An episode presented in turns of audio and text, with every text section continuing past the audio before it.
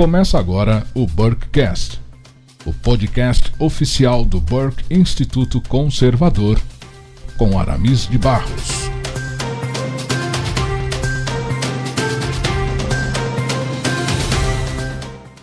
Olá, querida audiência conservadora do Brasil. Meu nome é Aramis de Barros, falando diretamente de Navegantes, Santa Catarina, litoral sul do Brasil. Sejam todos muito bem-vindos à quinta edição do Burkecast, o seu bate-papo semanal de entrevista com foco no conservadorismo, na guerra cultural, na geopolítica, no globalismo e nos movimentos revolucionários. Aqui no Burkecast, esse e outros assuntos são sempre abordados a partir de uma perspectiva bíblica e conservadora, a fim de ajudar você a fazer um contraponto a tudo aquilo que você tem visto e ouvido na grande mídia. Como você já sabe, o Burkecast é um oferecimento do Burke Instituto Conservador, a sua plataforma de ensino online, onde você encontra um abrangente material de reflexão sobre temas variados de interesse do público conservador. Então acesse hoje mesmo a plataforma Burke Instituto Conservador no burkeinstituto.com e escolha o módulo de estudo do seu interesse, burkeinstituto.com. Não se esqueça de que os episódios do Burkecast estão disponíveis online pelas plataformas tradicionais YouTube, SoundCloud, Instagram, Spotify e iTunes. E também agora pela programação da Shockwave Radio. Acesse shockwaveradio.com.br, baixe o app da Shockwave e acompanhe as entrevistas do Burkcast toda segunda-feira às 21 horas.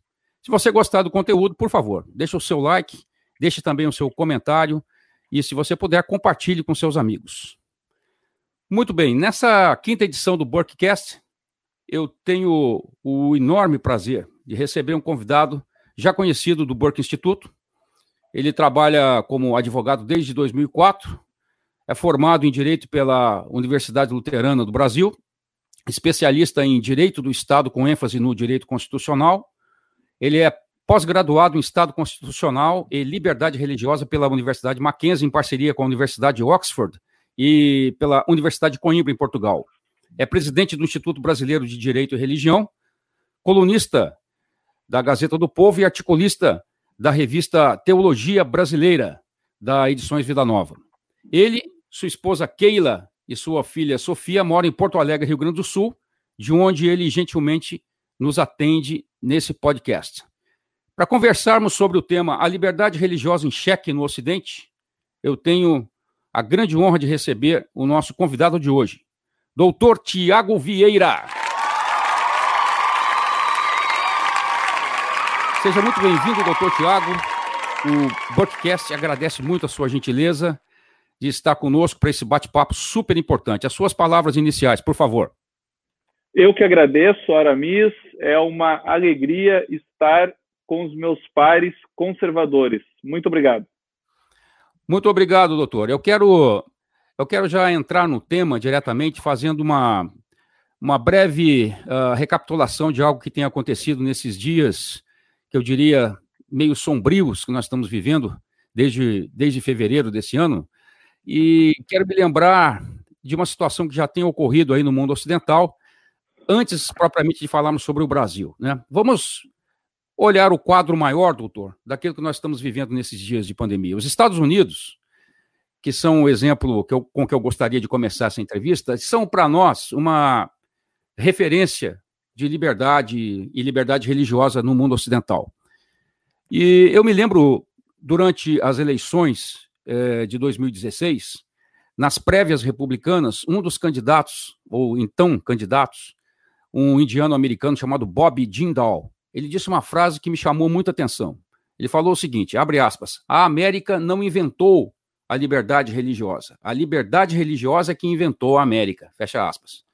E aí nós temos a primeira emenda da Constituição americana como um exemplo bastante contundente né, de salvaguarda dessas liberdades. Agora, hoje, no meio dessa pandemia, o cenário que nós temos é, é um cenário, no mínimo, preocupante em termos de liberdade religiosa, mesmo num país como os Estados Unidos, né, onde há essa primeira emenda que supostamente protegeria o cidadão de alguns abusos. Né? O que se vê lá é, agora nesses dias são exemplos nos quais os direitos fundamentais decorrentes dessa primeira emenda parecem estar sendo postos em xeque em nome do combate a essa pandemia, né? Nós temos alguns exemplos que já são inclusive conhecidos aqui do público conservador brasileiro. Tivemos o caso de um pastor na Flórida, logo no começo da pandemia, que foi preso por realizar um culto presencial na, na igreja. Uh, recentemente, um caso ainda mais, mais impressionante, numa pequena cidade no Mississippi, onde estava sendo realizado um culto não presencial. O pastor estava dentro do templo, uh, utilizando uma transmissão de FM de, de, baixa, de baixo alcance, transmitindo o sermão, e os membros da igreja estavam, cada um no seu carro, dentro do carro, no estacionamento da igreja. Eles foram abordados pela polícia e todos foram multados em 500 dólares. E é curioso que quem relatou esse fato disse que o policial eh, não estava usando luvas e, e nem uh, higienizou a caneta ao passar a multa para aqueles que estavam sendo abordados. Né? Então, uh, são coisas bastante interessantes. Ao mesmo tempo em que todos esses abusos estavam acontecendo em relação à expressão pública da fé, é, muitos lugares estavam abertos, por exemplo, lojas de departamento, como a Walmart, mais do que isso, né, clínicas de aborto da Planet Parenthood, que tem milhares de clínicas por todos os Estados Unidos, e até mesmo lojas que vendem produtos à base de cannabis. Né? Então, esses ambientes continuavam abertos por serem considerados essenciais. Tudo isso, todo esse apanhado que eu fiz, doutor, foi para perguntar o seguinte para o senhor, para nós abrirmos esse debate, né, essa, essa conversa. Se isso tudo está acontecendo numa democracia amadurecida, com uma constituição tão antiga como é o caso dos Estados Unidos, o senhor acha que as liberdades fundamentais no Brasil hoje estão seguras, mesmo após o período dessa pandemia? É muito bom ter o teu, o teu apanhado. Eu vejo que é importante nós analisarmos a maior democracia do mundo, o maior país livre do mundo, inclusive do o país o qual nós temos muitas heranças constitucionais.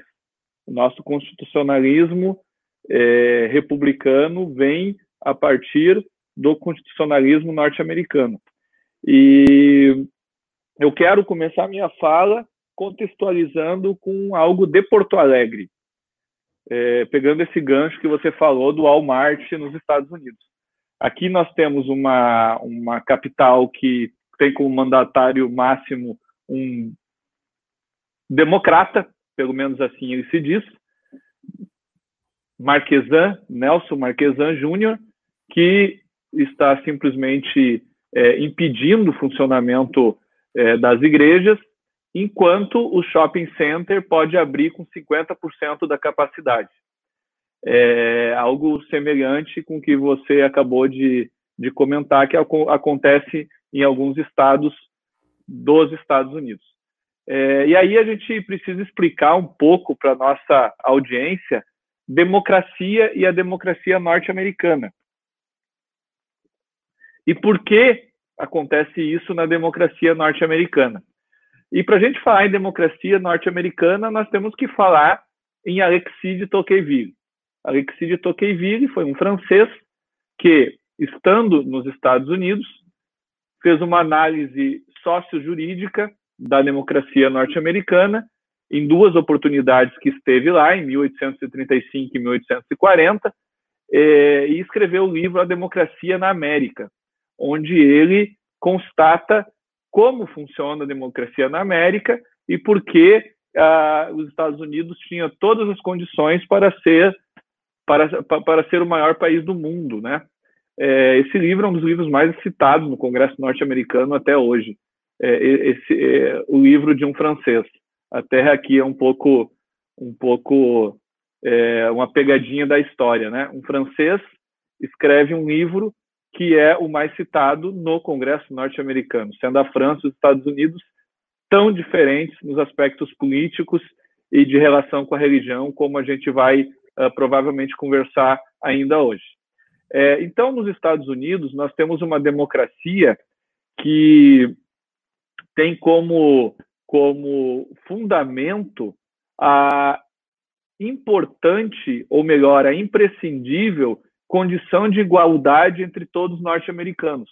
Então, a, a, o fundamento da democracia liberal americana, e eu poderia até me arriscar e dizer que é o fundamento de qualquer democracia, é a condição de são, são condições de igualdade de igualdade entre todos e não uma condição formal apenas ou seja uma condição de igualdade perante a lei mas uma condição é, política econômica é, cultural social somada à manutenção das liberdades individuais então para isso é, isso seria democracia para Tocqueville e ele percebe esse esse, essa possibilidade, digamos assim, nos Estados Unidos.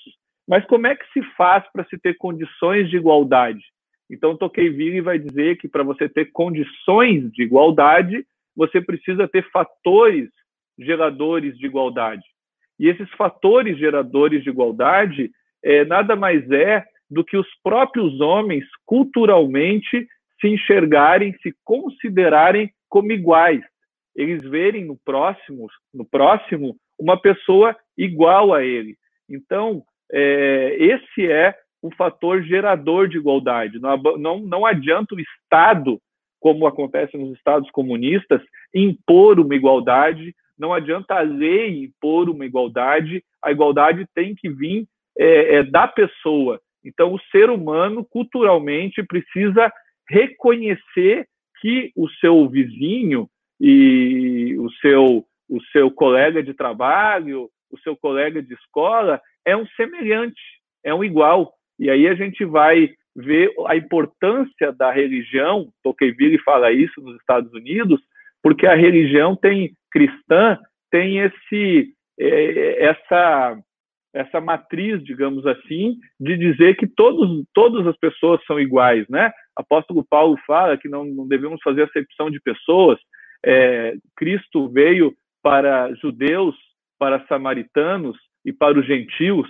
Então, é, é, todos são iguais perante Deus, perante nosso Senhor Jesus Cristo. E essa, e essa cultura cristã permeava os Estados Unidos lá em 1835. Então, como todos nós somos, fomos feitos à, à imagem e à semelhança de Deus a partir de Adão, temos em nós o imago Dei, naturalmente nós enxergamos o nosso próximo como igual. E, e a democracia, então, o Estado tem que criar condições para que isso aconteça de verdade e não ao contrário, né? De eu enxergar o, o, o, meu próximo como um concorrente ou então como um inimigo a ser abatido.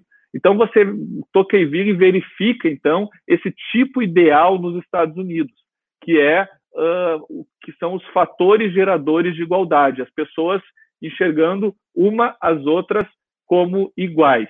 Bom, no momento que eu tenho, então, é, é, igualdade de condições, que eu entendo o meu próximo como um igual a mim, e isso é, é importantíssimo, eu consigo me unir com ele para ter, então, ações políticas relevantes para que, então, eu tenha uma democracia porque a qualidade da democracia guarda relação com a participação das pessoas na polis, com a participação das pessoas nos interesses da cidade. E por que, que eu estou falando tudo isso? Para demonstrar que a democracia norte-americana ela parte do individualismo, ela parte da, da individu, não individualismo, da individualismo é o vício, da individualidade das pessoas. Então, por isso que nos Estados Unidos as liberdades individuais são tão caras e são tão importantes. Porque no momento que eu vejo o meu semelhante como igual e, e, e, ele tem a liberdade dele, eu tenho a minha liberdade, e juntos nós construímos a cidade, nós vamos ter então uma democracia forte. Mas qual que é o problema disso? Qual que é o, o que, que pode acontecer? Qual a reação adversa? Né? Qual a contraindicação? A contraindicação seria o individualismo exacerbado. E aí nós temos um dos vícios da democracia, que acaba gerando uma democracia despótica, né? uma democracia autoritária. Porque se cada um, se cada pessoa exerce é, o seu individualismo de forma exacerbada, no seguinte sentido, Aramis, eu sou livre, Eu não quero participar das coisas da cidade. Eu não quero me unir com ninguém. Eu não quero andar com ninguém. Eu quero viver minha vida e todo mundo que se exploda. Bom, esse é o vício de uma democracia liberal. Então, quando todos, ou, ou parcela grande da sociedade começa a viver assim, a democracia começa a ter problemas. E, e, eu vejo nos Estados Unidos acontecendo isso agora. Tu vai pegar, por exemplo, no livro Estado e Soberania, do Doiverd, ele fala isso quando ele vai é, demonstrar a relação dos Estados Unidos com a igreja e a liberdade religiosa norte-americana. Ele diz assim na página 95, ó, a liberdade da igreja era, então, derivada dos direitos constitucionais absolutos do indivíduo religioso. E aí, falando um pouquinho da, da, da história da liberdade religiosa americana, esse, então, os, os ingleses fugiram do Reino Unido por perseguição, fugiram de uma sociedade altamente hierarquizada, que era a sociedade uh, inglesa, com nobres, com, com é, é, burgueses, com camponeses, com operários. Então, era uma, uma, uma sociedade estrita, eh, extremamente é, estametizada, né, com muitos estamentos, com muita hierarquia. Eles fugiram, foram, então, formaram as, as colônias, as, as 13 colônias norte-americanas, e para é, como como re, repulsa a essa sociedade é, extremamente hierarquizada do Reino Unido, a primeira coisa que eles disseram foi o seguinte: olha, todos nós somos iguais. Não existe essa coisa de, de hierarquia é, por, por direito de nascimento ou porque uh, por raça. É, não, nós todos que viemos do Reino Unido somos iguais. Depois os Estados Unidos vai ter o problema com a escravidão, mas aí é uma, uma outra situação que Tocqueville também fala, e eu não vou falar aqui porque não é o nosso tema. Mas, entre os americanos, entre os fundadores dos Estados Unidos, a primeira coisa que eles queriam, olha, todos nós somos iguais, nós não queremos aquela sociedade hierarquizada. E como todos nós somos iguais e todos nós prezamos pela fé, nós queremos é, é que o Estado não se meta na nossa fé, não se meta no que nós cremos. Ou melhor, não se meta no que eu creio. E aí nós temos, então, a Declaração de Direitos da Virgínia, que é o primeiro documento constitucional norte-americano. Documento lá de 1776, que no seu artigo 16 fala expressamente a separação igreja e Estado. E a separação nesse sentido. Eu não quero que o Estado se meta na minha fé, porque a minha fé é importante. E eu não quero que ninguém diga como eu devo professar, se eu devo professar. E aí, então, os americanos se unem em torno disso. Isso é tão natural para o americano da época que, quando surge a Constituição, anos depois, não está nem no texto constitucional norte-americano. É, é razão pela qual surge a necessidade da primeira emenda que tu falaste. Né? A primeira emenda é que tem essa, é, esse objetivo. Qual? não permitir que o Estado se meta na liberdade individual de fé de cada um. Então, nos Estados Unidos, o que, que nós temos? Nós temos uma laicidade simpliciter, que é uma laicidade tradicional, no, no sentido de o Estado não pode se meter na fé individual de cada um. O que se preserva nos Estados Unidos é a liberdade individual de crença. Por quê? exatamente como eu falei uh, agora há, há, pouco. Nos Estados Unidos, a necessidade eh, da democracia é gerar condições de igualdade e, junto com as condições de igualdade, manutenir as liberdades individuais. Eu sou livre para agir politicamente e melhorar a democracia. Isso é tão verdade que nos Estados Unidos, todos os processos, Aramis, qualquer coisa, vai para o tribunal do júri. O que, que isso implica? Implica que todos participam na justiça da cidade. É, hoje eu estou sendo julgado porque eu é, é, é peguei é, é, a maçã do vizinho, ou a, a, bergamota do vizinho, ou porque o meu filho quebrou a janela do, com uma bolada de beisebol do vizinho e eu não paguei e ele me processou. E eu estou sendo julgado por isso e foi para o júri. Amanhã eu serei o jurado. Eu vou julgar o meu vizinho. Então aqui você tem um senso de participação política e de responsabilidade de todos.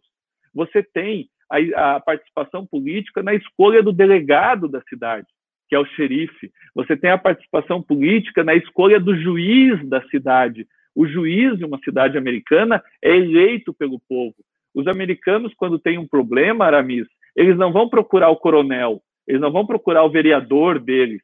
Eles se unem em associação e a associação vai lá protestar na frente do passo municipal.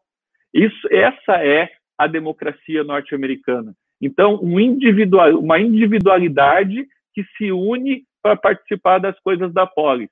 Só que quando essa individualidade é exercida de forma é, é, exacerbada, acaba gerando esses vícios que você acabou de falar, em que as pessoas perdem o senso da importância de agir é, é coletivamente e agir coletivamente em prol da cidade, é, pensam apenas nos seus interesses e esquecem é, coisas importantes, como, por exemplo, a liberdade religiosa. E é o que acontece aqui em Porto Alegre. O prefeito se diz um democrata, entende que tem que, que vigiar a segurança, a, a ordem pública e, e, e, simplesmente abre o shopping com 50% de capacidade e esquece da importância da fé.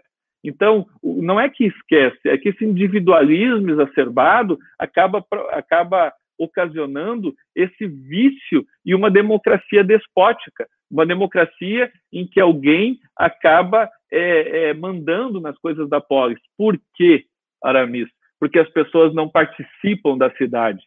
Se as pessoas não participam na cidade, o Estado ocupa esse espaço. No momento que as pessoas não participam das coisas da polis, o Estado que tem fome, que é voraz, ele vai ocupar o espaço que você deixou em branco. Então, é isso que acontece, está acontecendo nos Estados Unidos.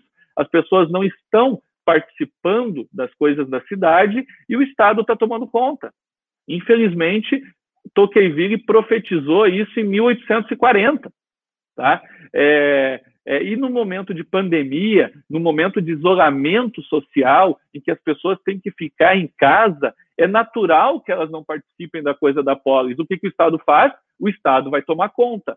Ainda mais se você não tem mecanismos fortes e ainda especialmente quando você não tem essa essa cultura importantíssima de participação. Né? Estamos em casa, mas podemos participar com podcast, podemos participar é, em redes sociais, podemos fazer um griteiro, como diz aqui o porto-alegrense, mas não está sendo feito. Nossas liberdades estão indo para o ralo sem ninguém falar nada, né? sem participação popular. Por quê? Porque já não tinha participação popular antes. Agora, então, mais difícil ainda. E a participação popular aqui não são sovietes, não são, é, não é isso. Participação popular é interesse de cada um pelas coisas que acontecem na cidade. Então, respondendo à tua pergunta, sim, Estados Unidos é uma democracia amadurecida, mas tem esse risco. Qual é o risco? Da su do sua individualidade não ser cuidada. Se a individualidade é, não acarretar e uma participação de todos nas coisas da cidade, o que, que vai acontecer? Participação de ninguém participação de ninguém, um pequeno grupo que está no poder assume. Né? Então, por isso que você tem pautas como aborto, pautas, uh, uh, tantas pautas nos Estados Unidos que às vezes a gente não consegue entender. O aborto. O aborto é uma pauta que está caindo nos Estados Unidos. Muitos estados estão se levantando contra. Eu acho que no passar do tempo, a tendência até é, é voltar a criminalizar o aborto nos Estados Unidos. Mas agora, infelizmente, por causa da pandemia, tivemos um retrocesso nisso. Espero ter respondido a tua pergunta aí. Perfeitamente, doutor. Foi excelente. Eu gostei muito da frase que o senhor disse: o Estado é voraz e faminto. É verdade. Isso aí nós conhecemos muito é, bem no Brasil. Se é. nós não participarmos da, das coisas da polis, não nos unirmos, pararmos com essa palhaçada, desculpe a audiência, de, de se eu tenho um problema, eu vou procurar o vereador. Se eu tenho um problema, eu vou procurar um político influente para resolver. Se nós não pararmos com, com isso, o que, o que, que acontece é uma democracia despótica, que é o que nós estamos vivendo no Brasil hoje. Nós precisamos fazer o quê? Tem um problema? botar a boca no trambone, me unir com o meu vizinho, me unir com, com, com os moradores da rua, da, da minha rua, do meu condomínio. É isso que acontece nos Estados Unidos. Os Estados Unidos têm associação para tudo. As pessoas se associam para é, é, é, dizer o que o Estado tem que fazer com relação às, às coisas da cidade. Por isso, o direito à associação é um direito inalienável. Por isso, Tocqueville fala da importância do direito de associação em uma democracia. A partir dessa associação que nós temos a qualidade da democracia. Quanto mais as pessoas lutam juntas contra a fome do Estado e em busca do bem comum da cidade, maior é a democracia e, consequentemente, mais liberdade nós teremos. Perfeitamente, doutor.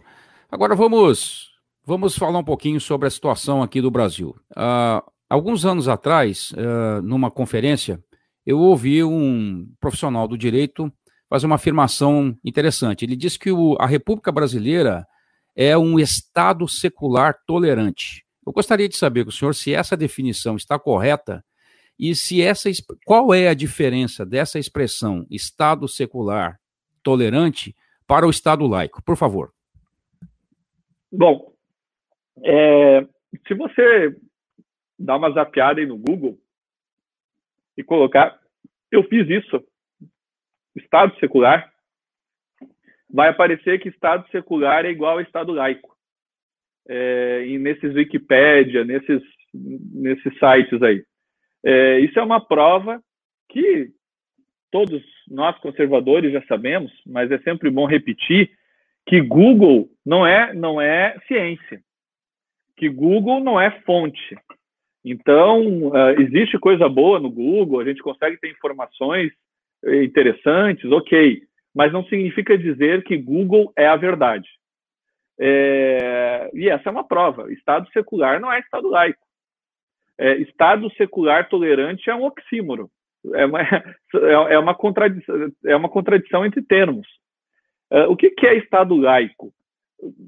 Existem, Aramis, modelos, ou melhor, porque modelos é, pode carregar, uh, vem carregado de padrão, e não é isso. Existem sistemas de relações entre a igreja e o Estado, entre o poder religioso, o poder que a igreja exerce, sempre exerceu na humanidade, e o poder político, o poder civil, o poder da polis. Então, é, esses dois poderes, eles se relacionam desde a antiguidade clássica. E, e essa forma de relação que você nomina, que existe uma nomenclatura.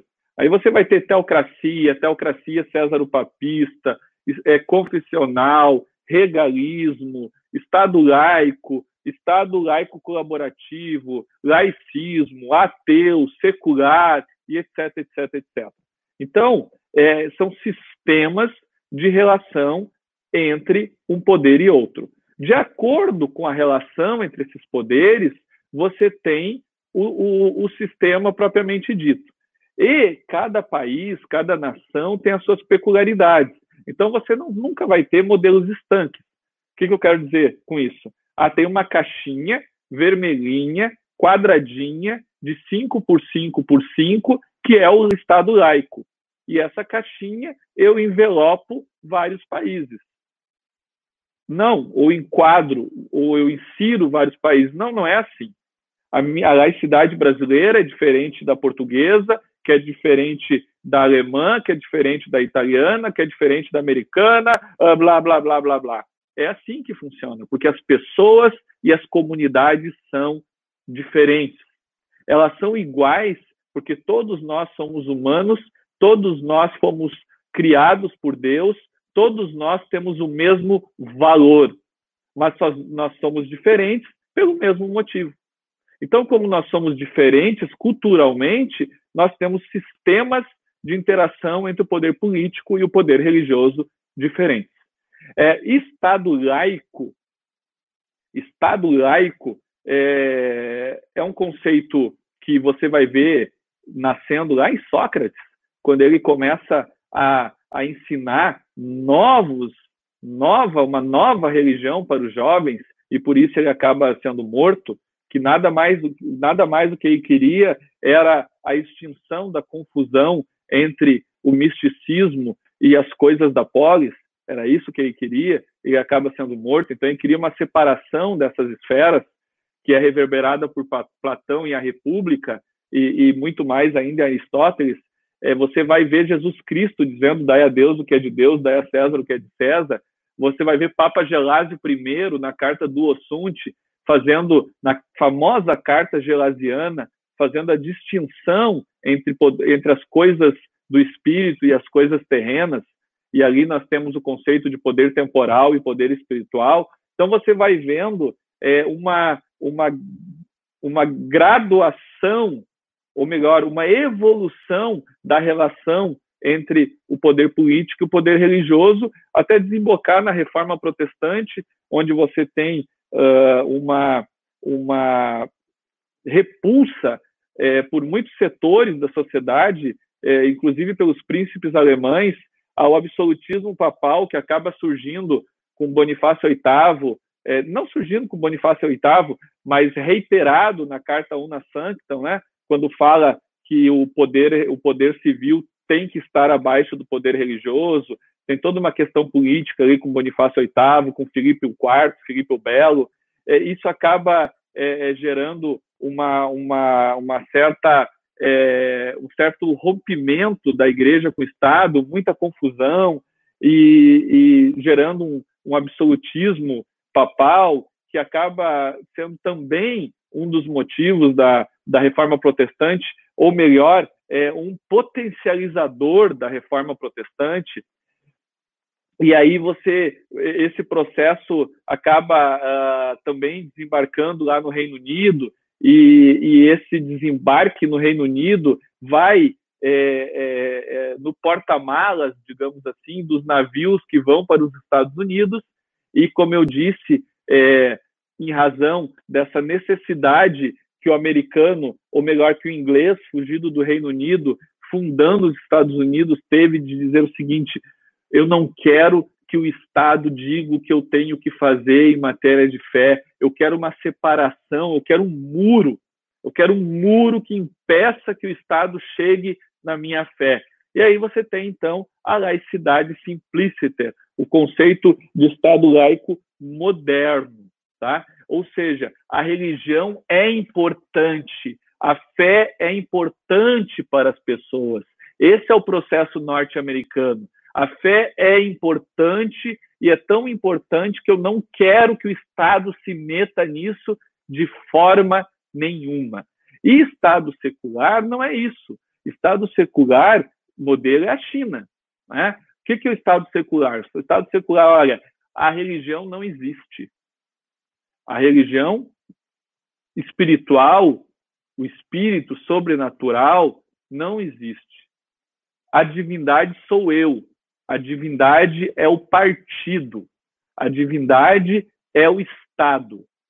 É, existe metafísica, e a metafísica está na pessoa do chefe do Estado.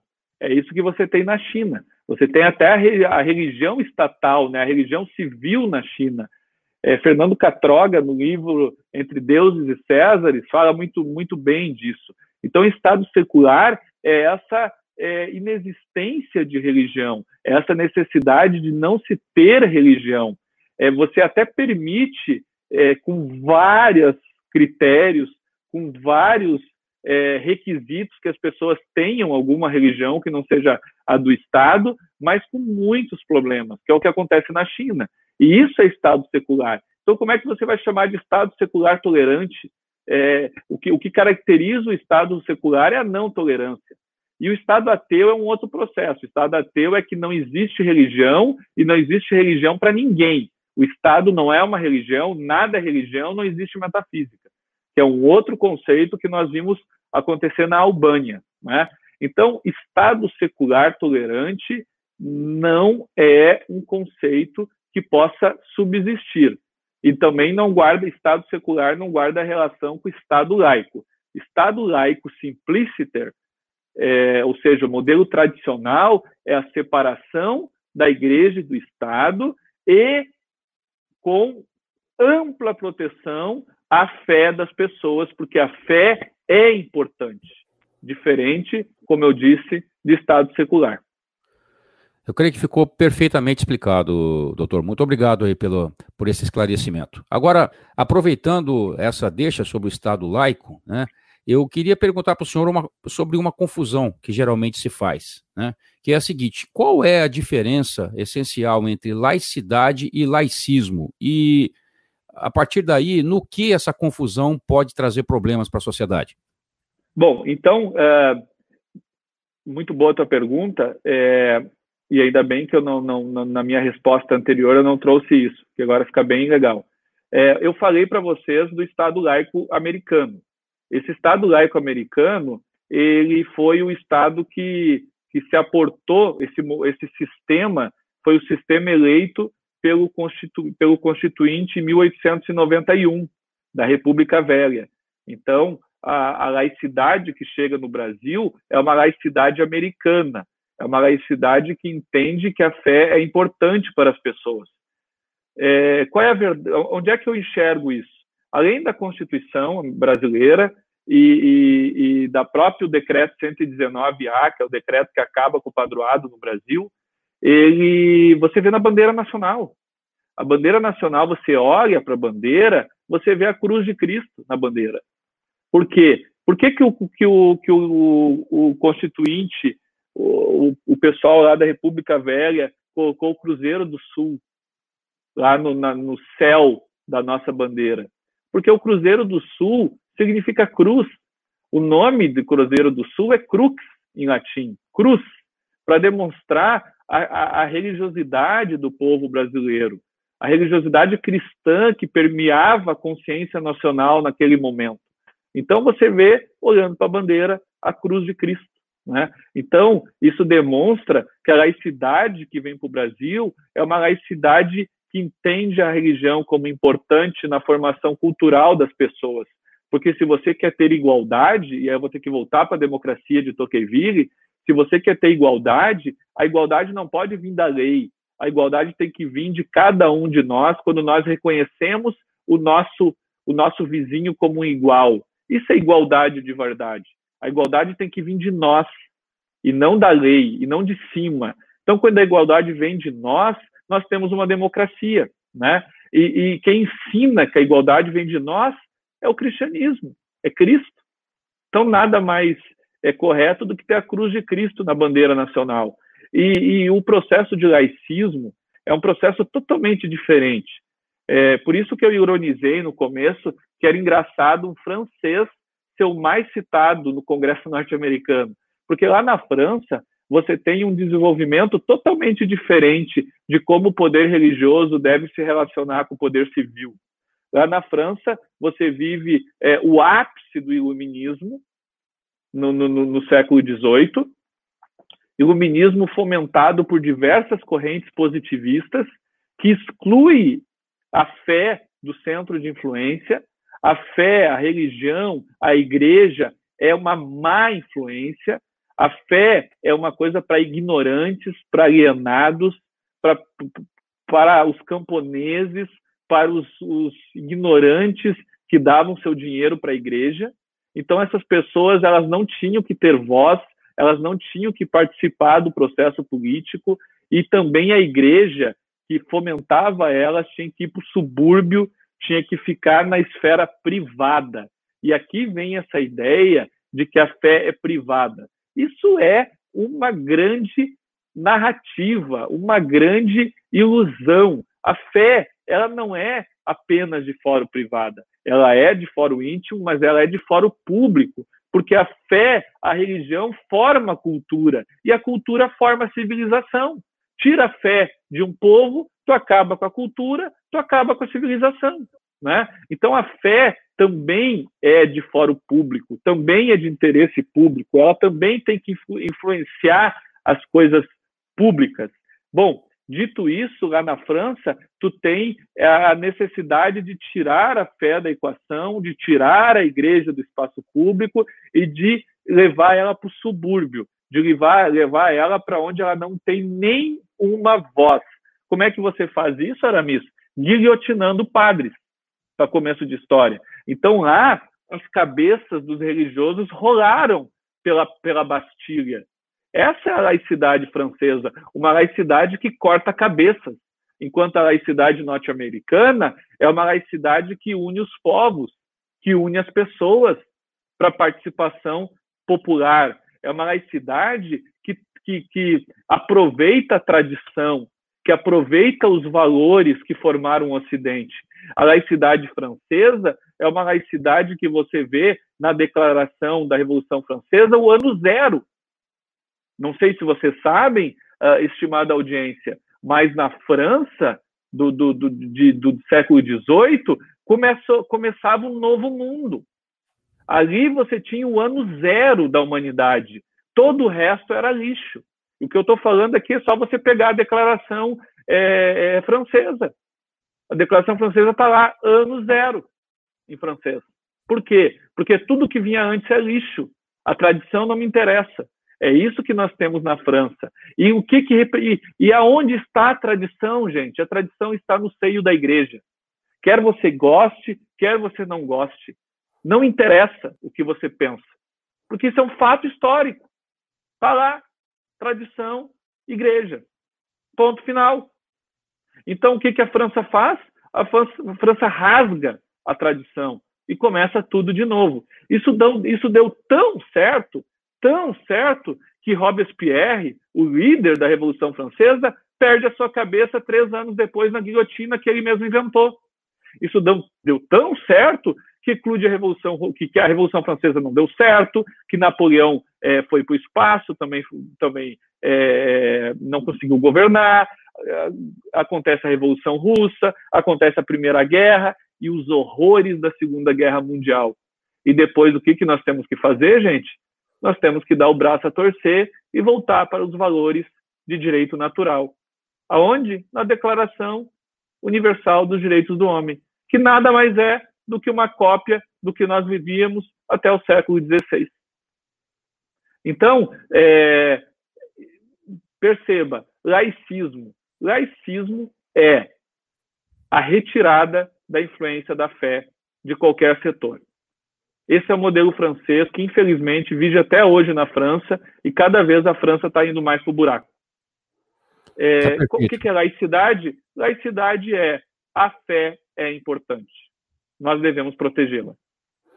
Muito bem, muito bem, doutor. Queridos ouvintes do Borkcast, estamos conversando com o doutor Tiago Vieira, que nos atende gentilmente desde Porto Alegre, Rio Grande do Sul. Ele é formado em Direito pela Universidade Luterana do Brasil, especialista em Direito do Estado com ênfase em Direito Constitucional pela Federal do Rio Grande do Sul, pós-graduado em Estado Constitucional e Liberdade Religiosa pela Universidade Mackenzie, em parceria com Oxford e Coimbra. Nosso assunto é a liberdade religiosa em xeque no Ocidente. Nós já temos 42 minutos 50, 42 minutos e 50 segundos dessa nossa entrevista super valiosa. E eu quero trazer essa nova pergunta para o senhor, doutor, ainda dentro do foco da, da nossa percepção de liberdade religiosa no Brasil. No preâmbulo da nossa Constituição de 88, nós vemos lá no finalzinho uma declaração solene que diz o seguinte: sob a proteção de Deus. Essa no início, na verdade, né? No iníciozinho. Desculpa, no início, lá, lá no início, sob a proteção de Deus, né? Aqui essa essa preposição sob, eu queria eu queria que o senhor fizesse um exame rápido dessa, dessa afirmação. Né? Essa preposição sob, ela sugeriria o quê na, na, dentro desse texto? Que Deus protege os constituintes, que Deus protege aquele texto constitucional que está sendo apresentado a partir dali, ou protege a ambos? E como essa abertura aí a uma menção a Deus, né, ao divino dentro do texto constitucional, isso isso fere ou não o Estado laico? Pelo que o senhor já explicou, parece que não, né? Está tá em perfeita consonância, mas seria ali também um elemento teísta dentro da nossa Constituição ou não?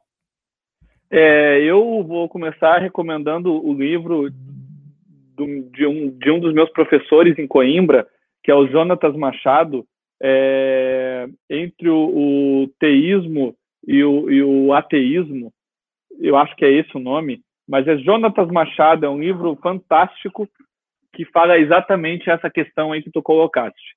Bom, uh, vamos, vamos começar pelo fim da tua pergunta. Você vê claramente uma evolução constitucional no Brasil a partir de 1891, no que diz respeito à laicidade. Em cada constituição, é, excepcionando a de 37, que foi uma constituição fascista, que nem tinha liberdade, a única constituição da história constitucional brasileira que não tem liberdade religiosa é a de 37. É, tirando essa constituição, você tem uma evolução constitucional no que diz respeito à religiosidade, à fé. Como eu disse para vocês, nos Estados Unidos, a liberdade religiosa e a laicidade parte do pressuposto da liberdade individual de crença de cada um. Mas a liberdade, a, a fé, como eu já falei, não é algo de fórum privado apenas, mas também é de fórum público. Você tem na, na fé a ação pública. Então, na Constituição atual, você tem a proteção também coletiva da fé. Você tem a proteção da fé ter sua voz no espaço público. Quando você vê lá no seu artigo 5 inciso 6 a proteção da liberdade de crença, mas a proteção da liberdade de culto. A liberdade de culto nada mais é do que uh, uh, a expressão da fé no espaço público. Você vê no artigo 19, inciso 1, a vedação ao embaraço do funcionamento dos cultos. Então, você percebe em outros dispositivos constitucionais também, é, há nesse, como a do ensino religioso, artigo 210, parágrafo 1, é, você percebe que a fé evoluiu no Brasil. A importância da fé, eu digo a importância da fé para o Estado, também se dá na esfera pública. Por quê? Porque a fé, ela informa a cultura. A fé, ela informa e ela forma a cultura, como meu amigo Marcos Bueira é, muito bem fala em um, em um artigo sobre isso, tá? que é só procurar no Google aí que vocês vão achar. Uh, Marcos Bueira e fé como formadora de cultura, religião como formadora de cultura. Bom, então você vê isso no, na, na, nas constituições brasileiras, essa evolução da importância, até chegar no Estado laico colaborativo, que é o melhor modelo do mundo, eu não tenho dúvida sobre isso, é, em que a Constituição diz o seguinte: a fé é tão importante que o Estado deve colaborar com as igrejas para que a fé seja exercida em toda a sua plenitude. Então, deve existir uma colaboração entre o poder religioso e o poder político. Numa teocracia, numa teocracia, poder, existe interferência do poder religioso sobre o poder político. Numa teocracia césaro-papista, existe interferência do poder político sobre o poder religioso. Em um Estado laico norte-americano, simpliciter, nós temos um muro. Elas não podem se relacionar. Os poderes não podem se relacionar. Num Estado secular, o Estado soy, o Deus soy eu, o Estado é Deus. Existe apenas um poder. E em Estado laico colaborativo, nós temos o que, Aramis? Nós temos a, o relacionamento entre os poderes, entre as esferas, lembrando Kuyper, ou entre as ordens, lembrando Tomás de Aquino, para agradar aí tanto católicos como protestantes. Nós temos o relacionamento. O poder religioso deve se relacionar com o poder político para quê? Em busca do bem comum. Está lá no artigo 19, inciso 1, quando termina dizendo é, é, a importância da colaboração recíproca entre as ordens, entre a ordem espiritual e a ordem política. Esse, esse, essa, esse é o nosso Estado constitucional. E da onde saiu isso? De Jacques Maritain, lá em Um Homem em Estado. Ele teoriza isso no pós-guerra, em um livro fantástico que eu recomendo leitura também, O Homem em Estado que a igreja deve colaborar com o Estado e vice-versa. Quando eu estive estudando em Oxford, eu tive a, a honra de estar na Câmara dos Lordes conversando com a baronesa Elizabeth Barrett em uma audiência. E ela disse para nós ali, para nossa turma, é quem tem que falar aqui de, de liberdade religiosa são vocês brasileiros, porque vocês ensinam ao mundo como isso funciona. Vocês são o melhor modelo é, falar, ouvir isso de uma baronesa lá na Câmara dos Lordes. Porque é verdade, porque a nossa liberdade religiosa ela se assenta em uma constituição que é permeada por valores cristãos, uma Constituição teísta. Uma Constituição que você vai abrir o artigo 1 depois desse preâmbulo que você disse, e vai estar lá quais são os fundamentos da República. Tem cinco fundamentos. Quatro são cristãos. Quatro estão na Bíblia. Quatro fundamentos de cinco. Tá? Você vai pegar quais são os princípios da ordem econômica brasileira, no seu artigo 170, são princípios que tiraram da onde? Da Rero Novaro, Papa Leão XIII, doutrina social da Igreja, que, como todos do Burke sabem, a Rero Novaro foi uma resposta, um combate ao comunismo. Tá? Então, você vê a Constituição, do início ao fim, permeada de valores cristãos, quer o ateu queira, quer o ateu não queira. Isso é fato. E quando o Constituinte coloca, é, promulga sobre a proteção de Deus a Constituição, é, ele faz exatamente nesse sentido, de que nós estamos promulgando uma Constituição sob a proteção de Deus. Esse texto aqui foi feito sob a proteção do divino. É, e eu estou dizendo isso porque o meu professor, Ives Ganda da Silva Martins, que inclusive escreve o prefácio da nossa obra, ele estava lá. Ele foi um dos assessores do Constituinte. E os, e os constituintes disseram: nós estamos fazendo isso porque Deus está nos protegendo. Até o professor Ives Ganda brinca, né? É, eles foram um pouco arrogantes, né? Porque eles não disseram assim, é, é, é, promulgamos, promulgamos a Constituição e invocamos a proteção de Deus. Não, eles disseram, essa Constituição está sendo feita sim sob a proteção de Deus. É, é, e isso, inclusive, é, é, acaba gerando uma obrigação até um prefeito de, de, de cachimbinhas, porque um prefeito quando ele assume o cargo, ele assume jurar, ele assume proteger a Constituição. Ele assume proteger uma Constituição que foi promulgada sob a proteção de Deus. Não interessa a fé dele, não interessa se ele é ateu. Ele jura sobre um documento que foi promulgado sob a proteção de Deus. Os ministros do STF devem entender isso. Eles são ministros porque existe uma Constituição. E uma Constituição que foi promulgada sob a proteção de Deus. Porque quem cria o cargo de ministro? A Constituição.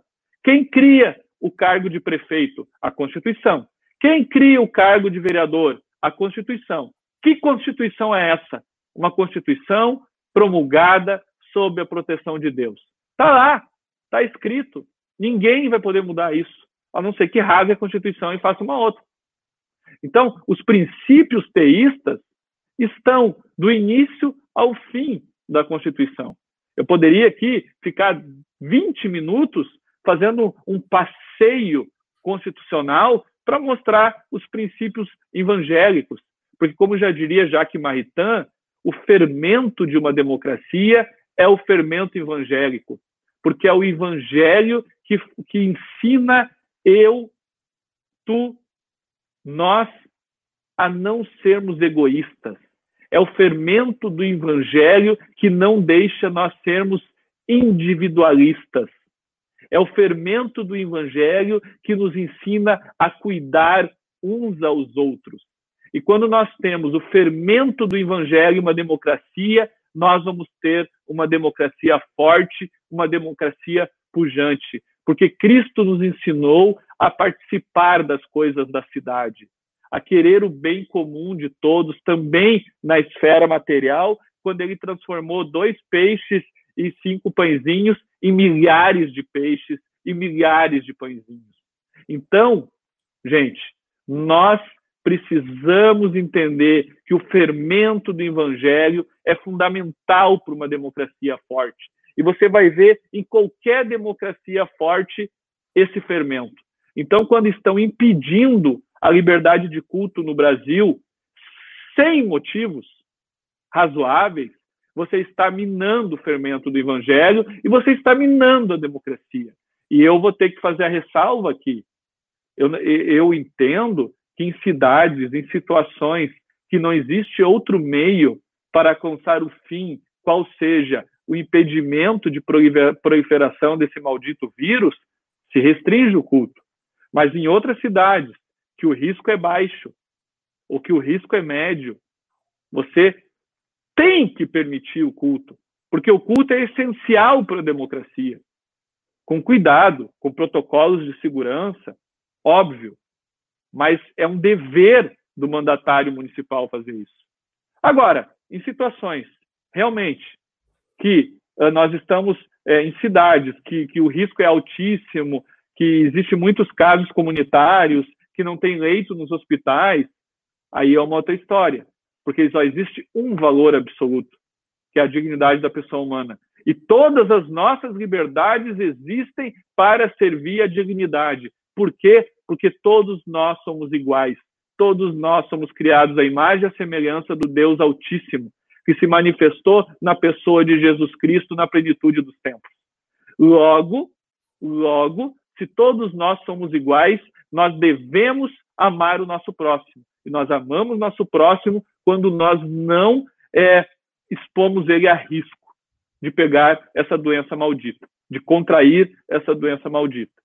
Mas, se existem outras, outros remédios que eu possa aplicar para eu estar em comunidade sem proliferar o vírus, eu tenho que aplicar primeiro os outros remédios. Ótimo, ótimo, doutor. Perfeitamente. Eu quero reservar esses minutos finais, doutor. A gente vai precisar de um segundo podcast para continuar o assunto, né? O assunto é muito vasto. Uh, eu gostaria de deixar esses minutos finais uh, o senhor recomendar ao público algum trabalho, seja um livro, seja algum curso, seminário, alguma coisa que o senhor tem produzido na internet. O senhor gostaria de deixar alguma recomendação, doutor? Bom, quem se interessou pelo direito religioso, quem se interessa pelo direito religioso, que é uma área milenar do direito, é, nós temos um curso muito interessante na, em parceria com a Fundação de Apoio da Universidade Luterana do Brasil.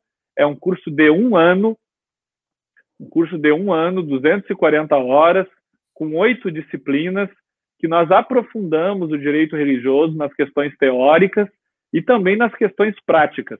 Então é um curso aí para quem quer entender um pouco mais desse mundo e tá muito tá muito bom o preço aí, tá por 1.500 o curso completo, você pode pagar até oito vezes no fim do curso, você vai ganhar um diploma da UBRA, então vai ser certificado por uma universidade, uma das maiores universidades particulares aí do Brasil, a maior universidade luterana do mundo. Então, é um diploma que, que tem peso, é, que também pode ser usado para atividades complementares, é, para concursos, enfim.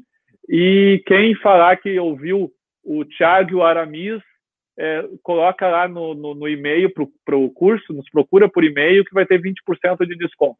Tá? Agora, de 1.500 aí vai sair por 1.200. Que barbada, hein? É, esse, esse é um curso que eu quero indicar para vocês. E a nossa obra, que é a obra Direito Religioso, Questões Práticas e Teóricas, que já está na terceira edição. É uma obra bem completa sobre o tema e você compra essa obra no site direitoreligioso.com.br com o prefácio aí do professor Ives Gandra Martins e com o pós-fácil do professor Marcos Bueira. Marcos Bueira, inclusive, dá aula no curso de Direito Religioso também.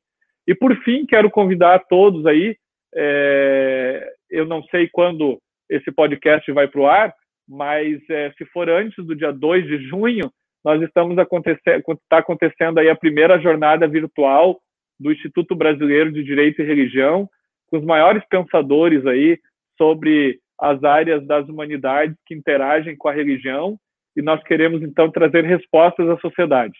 É, a, a terça-feira, dia 26 de maio, teremos a vocação social da igreja, com a ministra Damares, com Dom Mondilo Scheller e com o reverendo Davi Charles Gomes. E no dia 2 de junho vão falar sobre economia em tempos de crise, com o economista Hélio Beltrão e com a, o ex-ministro da Agricultura, Antônio Cabreira. É, e logo em seguida aí a gente vai estar lançando a segunda jornada. Fique por dentro aí do Instituto Brasileiro de Direito e Religião, me siga nas redes sociais, TR, underline Vieira, Jean Regina, Direito Religioso Oficial, que você vai estar sempre por dentro aí de onde nós estamos. Muito obrigado, Aramis, muito obrigado ao, ao Burke, um abração lá no Wesley no, no Diego Pureza, nesse pessoal aí sensacional que tem um, um trabalho tão importante para a comunidade política brasileira. Muito obrigado, meu caro doutor Tiago. Nós estamos encerrando mais esse podcast do Borco Instituto Conservador. Eu quero agradecer muito a sua disponibilidade e essa, esse tempo que o senhor separou para nos abençoar com seu conhecimento, a sua experiência. E desejo poder tê-lo novamente aqui no Borkcast para nós voltarmos ao assunto, quem sabe falarmos sobre tensão entre liberdade sexual e liberdade religiosa para um outro podcast, certo? Isso aí, tamo junto. Muito obrigado. Deus abençoe, um grande abraço. Amigos conservadores do Brasil, mais uma vez, o meu muito obrigado por seu prestígio ao Burkcast com a sua audiência. Os episódios do Burkcast, como você sabe, estão disponíveis nas plataformas online da sua preferência, YouTube, Instagram, Spotify, SoundCloud e iTunes. Agora você pode acompanhar também o Burkcast é, pela frequência da Shockwave Radio, no endereço shockwaveradio.com.br. Se você gostou do conteúdo, por favor, compartilhe com seus amigos. Espero encontrar você novamente no próximo episódio do Burkcast.